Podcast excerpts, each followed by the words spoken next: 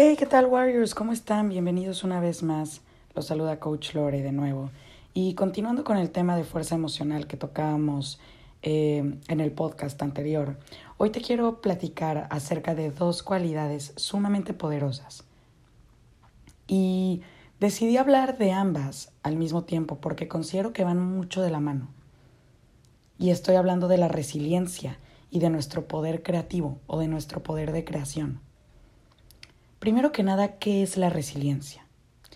Bueno, desde el punto de vista de la psicología, la resiliencia es esta capacidad que tiene una persona para enfrentar sus propios problemas, para superar los obstáculos, para no ceder o no darse por vencido, ¿verdad?, ante la presión. Ojo, independientemente de la situación que se presente, Aquí no estamos hablando del grado de dificultad de la prueba, sino de cómo se afronta. Y todos aquí, absolutamente todos, hemos sido resilientes en algún momento de nuestras vidas. En algún punto hemos superado obstáculos, hemos superado situaciones difíciles, hemos sabido seguir adelante. Y para poder ser resilientes realmente, es bien importante que aprendamos a sacar el mayor potencial de todo nuestro poder creativo. Esto significa convertirnos en buenos creadores de significados. ¿Y a qué me refiero? A que, como hemos visto, nosotros creamos nuestra realidad a partir de la perspectiva o del significado que le damos a las situaciones es resignificar las situaciones que enfrentamos.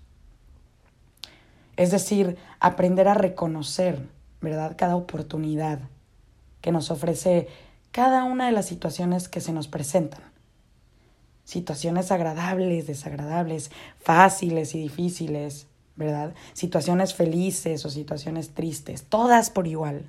Todas las situaciones que vivimos y que afrontamos Todas tienen algo que enseñarnos, algo que mostrarnos. De todo se puede aprender. Te quiero contar la historia de Natalia Ponce. No sé si has escuchado este nombre. Natalia Ponce es una mujer colombiana a quien le cambió la vida drásticamente de un día al otro, en marzo del 2014, cuando un acosador la atacó con ácido sulfúrico y lamentablemente quemó gran parte de su cara y de su cuerpo, dejándole cicatrices y marcas por toda la vida. Dicho por sus palabras, después de este ataque Natalia renació de las cenizas. Y lo que hizo fue convertirse en un símbolo de perseverancia y en lo que yo llamaría un testimonio del verdadero poder de la resiliencia y del poder creativo es decir, el poder de crear un nuevo significado o de resignificar cada situación.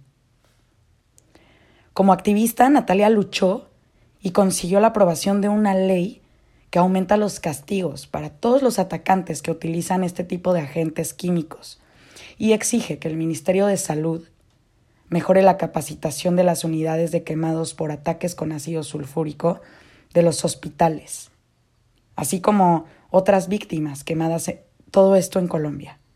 Y de hecho, esta ley lleva su nombre y fue aprobada en enero del 2016. Y actualmente, Natalia trabaja estrechamente con el Instituto Nacional de Medicina Legal y está luchando por establecer unidades de quemados en todo Colombia, con el fin de que estas personas reciban el tratamiento médico y psicológico apropiado.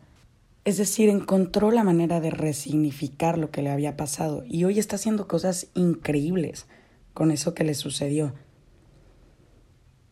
Es por eso que continúa siendo una inspiración y un ejemplo de coraje para Colombia y para todos nosotros. O un caso aún más conocido, el de Malala Yousafzai, una mujer de origen pakistán que sufrió un ataque terrorista mientras viajaba en un camión escolar por un grupo terrorista que quería asesinarla solamente por defender sus derechos a la educación. Posteriormente tuvo que someterse a varias cirugías reconstructivas debido a las grandes heridas que sufrió en el ataque. Incluso tuvieron que incorporarle una placa de titanio en el cráneo y un dispositivo auditivo en el oído izquierdo. Pero ni su intento de asesinato hizo que Malala se detuviera, sino todo lo contrario. Ella siguió formándose y luchando por los derechos de las mujeres a la educación, y en el 2013 fue nominada al Premio Nobel de la Paz, siendo la mujer más joven de la historia, con tan solo 16 años. Después, en el 2014, recibe el Premio de la Paz, el Premio Nobel de la Paz, y además recibe el Premio Convivencia Manuel Broseta. Y actualmente, Malala sigue luchando por los derechos de los niños y por una educación igualitaria entre hombres y mujeres. Y estos son solo dos casos, dos claros ejemplos del verdadero alcance que la resiliencia y nuestro poder creativo tienen. Como Natalia y como Malala, cada uno de nosotros, a nuestra propia escala, ¿verdad?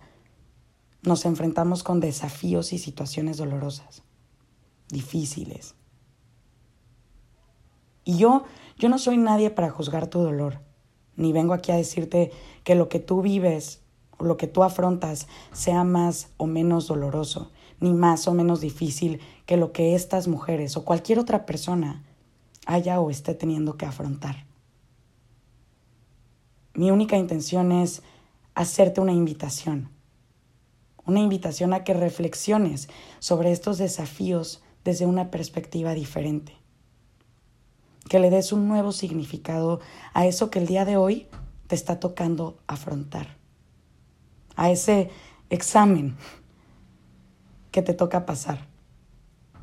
Que trates de ver ese desafío a través de los ojos de Natalia o de Malala, a través de los ojos de la resiliencia. La resiliencia, warrior, es esa capacidad de convertir la adversidad en áreas de oportunidad. Implica salir del papel de víctima y dejar de preguntarme ¿por qué a mí?